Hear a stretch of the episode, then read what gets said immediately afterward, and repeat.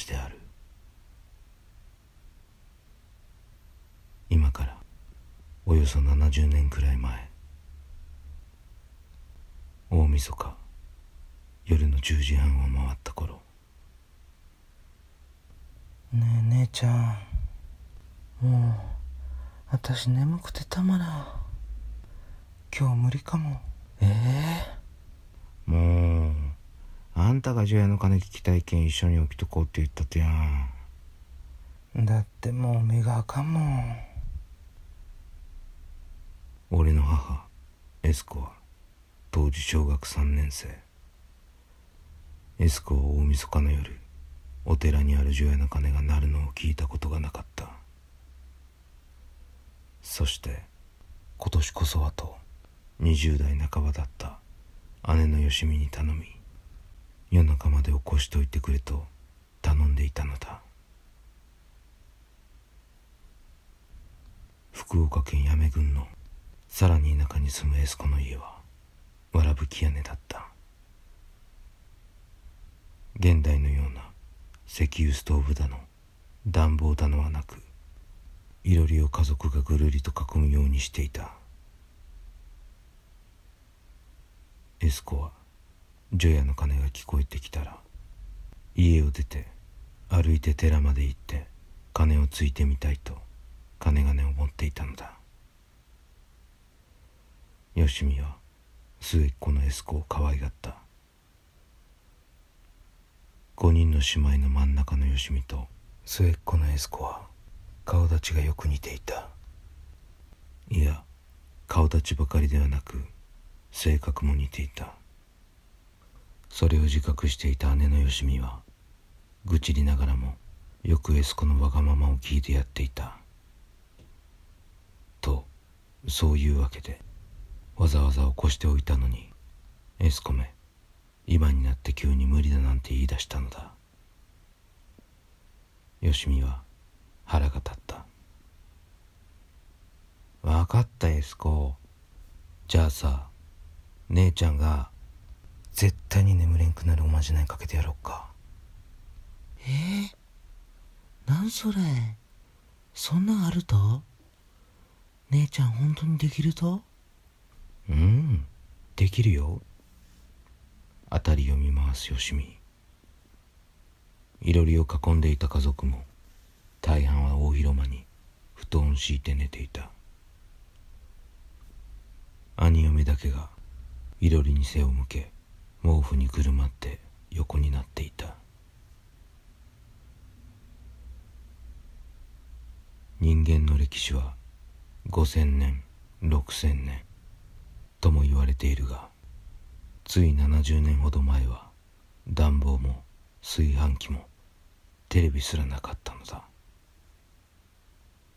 現代ではストーブに電気毛布暖房にスチーマーれでもかと言わんばかりに暖を取ることができる。それはさておきよしみは兄嫁の寝息を確認し続けた。エスコ絶対に眠くならないおまじないかけてやるけん。あっちの仏さんの部屋行こうか。うん。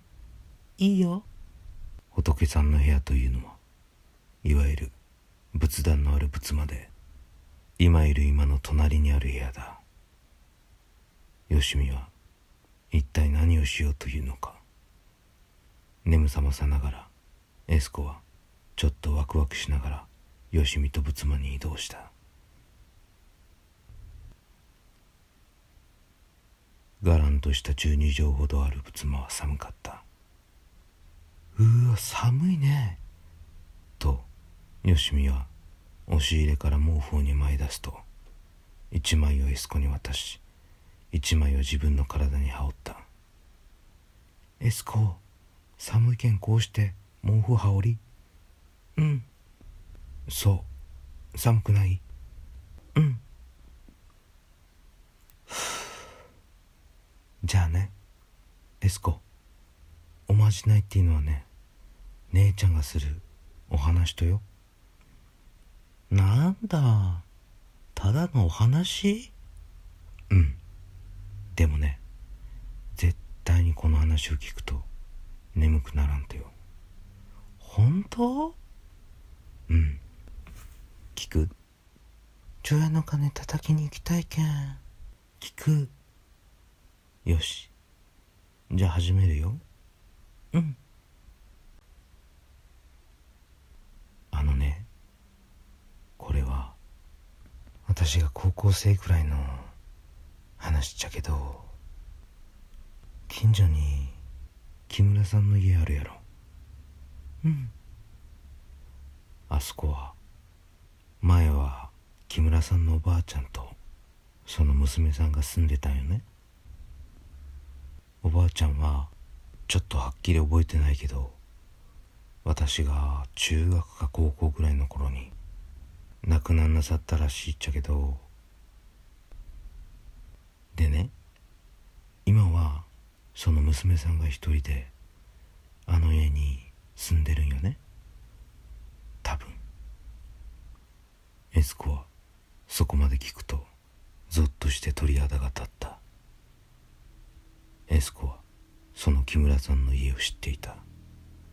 しかし親からあそこには絶対に近づくなと言われていたしいつか興味本位で親に黙ってこっそり木村さんの家に行ったことがあった。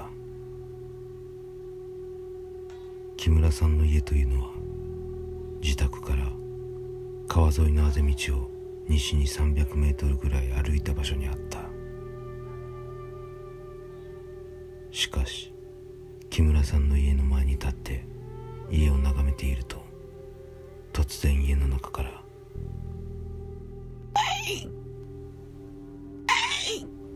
と悲鳴とも規制ともつかないような恐ろしい人の声が聞こえてきてびっくりしたエスコは急いで自宅へ駆け戻ったのだ。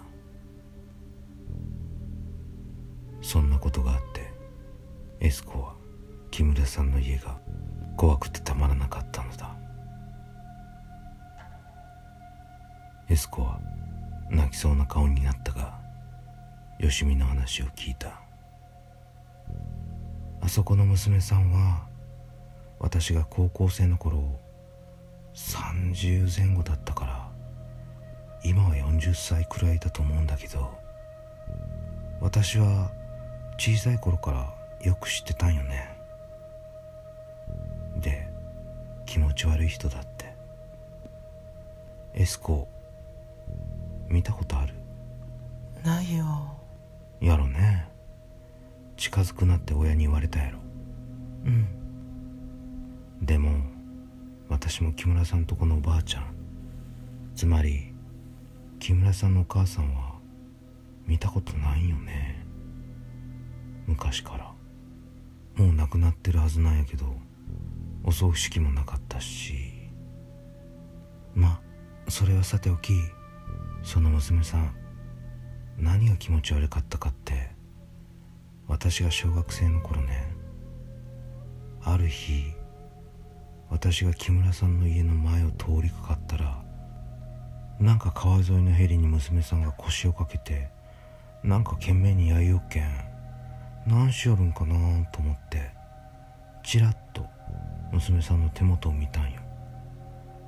したら彼女さ片手に蛇握っててもう片方の手に鎌を持ってるんよね。ほんで暴れる蛇を足で押さえつけて半分に切断しようとしてたんよ。もう私めっちゃ怖くなってその場からめっちゃ走って逃げたっちゃけど振り返ったら彼女が突っ立ってて私のことじーっと見てた。で木村さんは手に切断された蛇を持ってるのが見えた。もうねめっちゃ怖かったっちゃけど。でそんなことがあって。あれ？エスコ？大丈夫？聞きおる？しばらく間があったがエスコはぽつり「うん」と答えた。大丈夫エスコ？やめとく？ううん。大丈夫よ。ただちょっと想像しただけ。うん。じゃあ話すよ。うん。でその後も別のある日田んぼ付近で彼女がまた蛇を引き裂いているところを見たことがあってさすがに親に言ったったい。木村さんの娘さんが蛇は捕まえて何匹も殺しよるって。したらお母さんは蛇と猫だけは絶対に殺したらいかん。って言うけんえ？なんで？なんで蛇と猫だけが殺したらいかんと？なんか怒ると？って聞いてみたら蛇と猫はたたるけんって言ったそしてお母さんがね「よしみあんたあそこの子と遊んだらいかんよ」って言い去ってね別に私も遊ぶ気なんてなかったしそれ以来木村さんの娘を見ても丸無視しよったっちゃけどでも多分たまに見かくっとまた蛇は殺しよるようななんか雰囲気があったったいね。でどれぐらい経ったかな。そう。あれは私が多分高校を卒業する頃よ。私ねたまたま学校の帰り近所の八百屋にお母さんから長ネギ頼まれとったけん買い物に行ったったいね。で店に入るとドキッとしたとよ。木村さんがお店の中におったっちゃん。で木村さん卵ば並べてあるコーナーにおったっちゃけど私に気がついてね。チロって私を睨んだとよ。その時さなんか目つきが怖かったよね。なんていうか全体が黄色っぽくって黒眼が小さく縦に細いみたいな。そう。まるでヘビンゴだった。でゾッとしたのは木村さん。手に5パックも卵持っとったい卵ってさ賞味期限が短いけん揚げん大量に買っても食べきれんたいね。普通に考えたら。家には痩せ細ったおばあちゃんが一人いるだけやけん。なんかおかしいなって思うのとさっき見た木村さんの目が気持ち悪くて私も急いでネギを買って八百屋で立っちゃけどそげなことがあって数週間後そう二宮さんって近所におらすやん。あそこのおっちゃんがさ町内費を徴収しに木村さん家に昼間のうちに行ったらしいっちゃけどそん時さ娘さんが出てきて支払いに去ったらしいっちゃけどまず私が見たこと目が黄色っぽくって。蛇のごたる目はしとったけん。うわーってびっくりしたらしったい。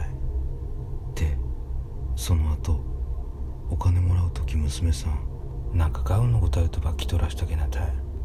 でお金ばもらうちゅう時に袖口から腕の奥が見えたらしいっちゃけどその腕には蛇のごつ鱗がびっしりあったときな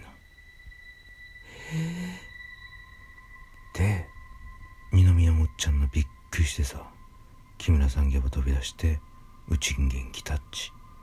お母さんに話しに来たとげな。ちょちょっと姉ちゃんもうやめてよ。嘘やろ？